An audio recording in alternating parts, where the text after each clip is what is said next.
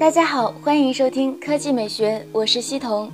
微博上曝光了一款据称是乐视内部员工流出来的乐视新机谍照。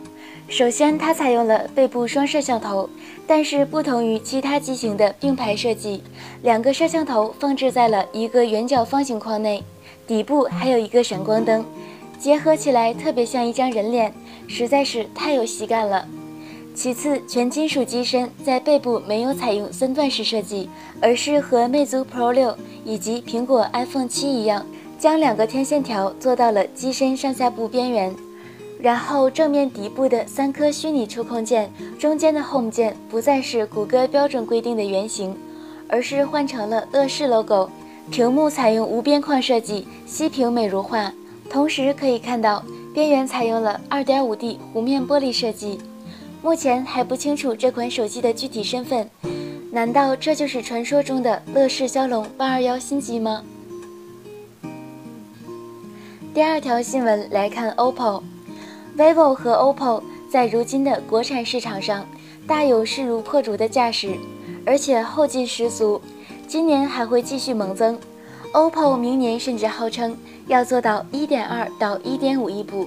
拍照旗舰 R9 上市八十八天就卖出了七百多万台，基本上是一秒一台。OPPO R9 使用的处理器是联发科 Helio P10 MT6755，八核 A53 2.0千兆赫兹。而根据手机晶片达人的爆料，八月起 R9 将会换装高通骁龙625 MSM 8953，同样是八核 A53 2.0千兆赫兹。为何更换？是否全部更换？目前暂时还不得而知。但是无外乎成本、供货以及联发科、高通的合作等几种因素。骁龙六二五用上了最新的十四纳米工艺，性能和功耗表现都不错。处理器换成了骁龙，这样你会考虑购买 OPPO R 九吗？科技美学微信公众账号的新闻：十核五千毫安时电池。仅售一千一百九十九元，三六零 N 四 S 手机发布。今天晚上科技美学直播三六零 N 四 S 手机开箱，你们看了吗？我们来看投票结果，你支持千元机使用更好的处理器吗？百分之三十六选择支持，性能越强越好。百分之二十四选择支持，用最少的钱办更大的事。百分之十七选择支持，增加行业透明度。百分之九选择不支持，散热优化都不到位；百分之七选择不支持，还不如把处理器的钱挪出一部分，加入好的工艺；百分之四选择不支持，用不了那么强的性能。两家名评论五千毫安时，就冲着这个都觉得某族有点那啥了。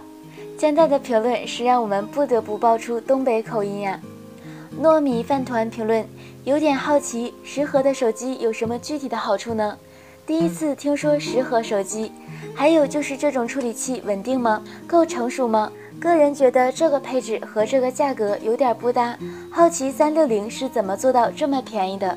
是我们被别的厂家坑了，还是这只是三六零的虚假信息？这就有待考证了。遇见龙虎评论，不得不说，这配置可以说是目前千元机的良心配置了。四十二评论看发布会直播，最大的感受是和魅族相比，三六零这至少还叫发布会。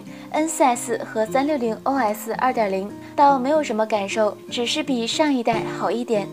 皮先生评论就电池和外观变了，两百块就看你买不买单了。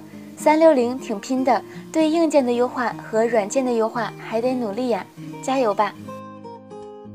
那今天的语音就到这里，大家明天见。